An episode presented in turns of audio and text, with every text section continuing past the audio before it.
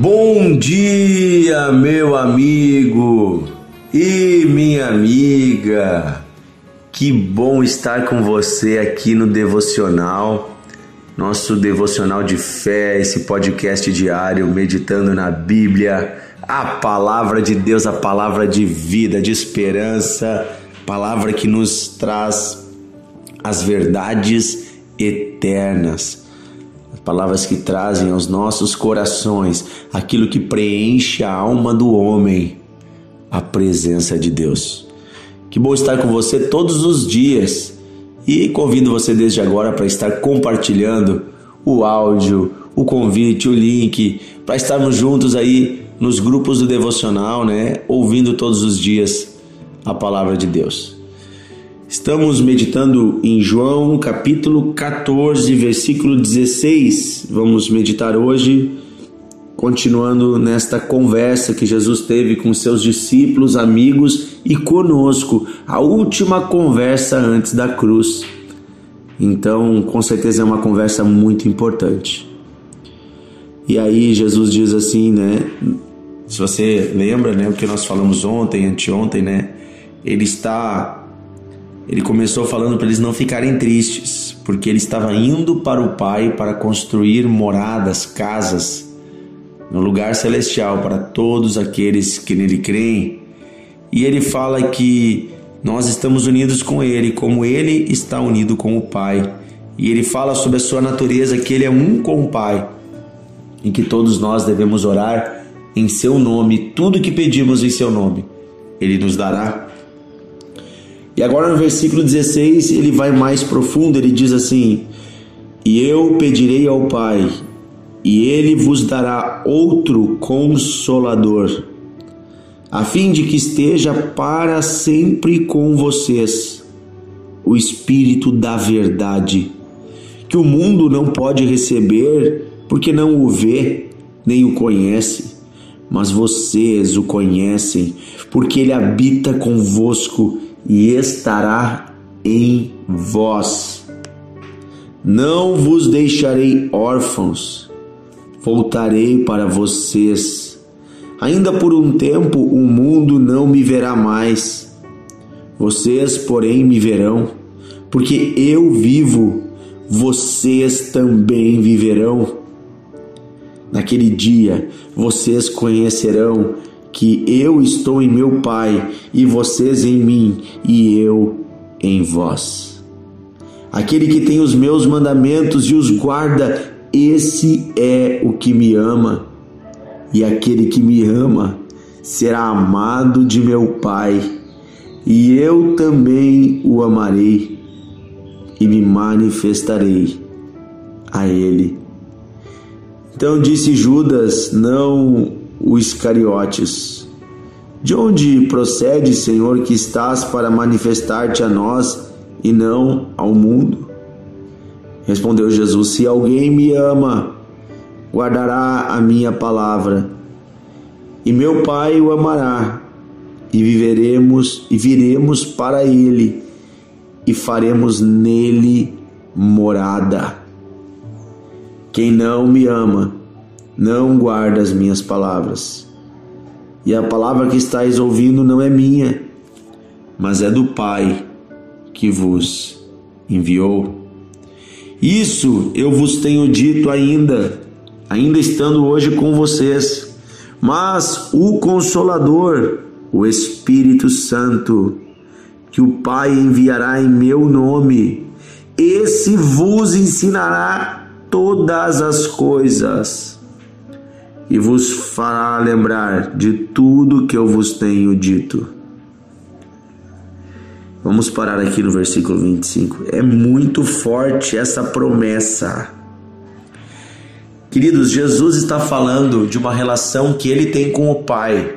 Ele disse: Eu estou no Pai, o Pai está em mim. Mas se vocês creem em mim, se vocês me amam, vocês também estão conosco e o Pai está em vocês. Ele está falando de uma comunhão, a mesmo nível de comunhão que o Pai e o Filho têm, que Deus tem na pessoa do Pai e do Filho, me, o mesmo tipo de comunhão e amizade Jesus quer ter conosco. De tal modo que, como o Pai e o Filho são uma só pessoa, nós também nos tornemos uma só pessoa com Ele, nos unindo com Deus. E o próprio Deus vem morar dentro de nós. Ele diz: Olha, eu enviarei para vocês o Espírito da Verdade, o Consolador, o Paracleto, significa também auxiliador, ajudador. Eu enviarei para vocês, ali o Consolador, a palavra grega é Paracletos que era no mundo jurídico da época uma espécie de um advogado de defesa que ajudava na causa. Então Jesus está dizendo: Olha, eu vou mandar um auxiliar, um ajudante, que vai ajudar vocês e vai defender vocês. E ele diz: Ele está com vocês, mas ele estará em vocês. Aqui há uma diferença: o Espírito Santo já estava com os discípulos. O Espírito Santo já estava com os que criam. Mas a promessa de Jesus agora é mais profunda. Ele diz: Olha, Ele não vai estar apenas com vocês, Ele vai habitar em vocês. Sabe a diferença de estar com e habitar em? Estar com é andar do lado, habitar em é morar dentro. Jesus envia o Espírito Santo para morar dentro daqueles que nele creem, e é o Espírito Santo dentro de nós que nos guia a fazermos boas obras, que nos dá sabedoria em dias difíceis, que nos dá força para resistir quando somos tentados por Satanás, que nos dá intrepidez para anunciar Jesus a homens, mulheres, amigos e amigas. É Ele que nos leva a amar a Deus como convém a obedecer a Sua palavra. É apenas o Espírito Santo que pode fazer isso. Por isso eu digo que a maior bênção, depois de ter recebido a salvação, depois de ter entregue a sua vida a Jesus, a próxima grande bênção é você convidar o Espírito Santo para morar dentro de você. Porque aí Deus não será mais um agente externo mas Deus será um agente interno da sua vida. Ele vai guiar e dirigir os seus passos de dentro.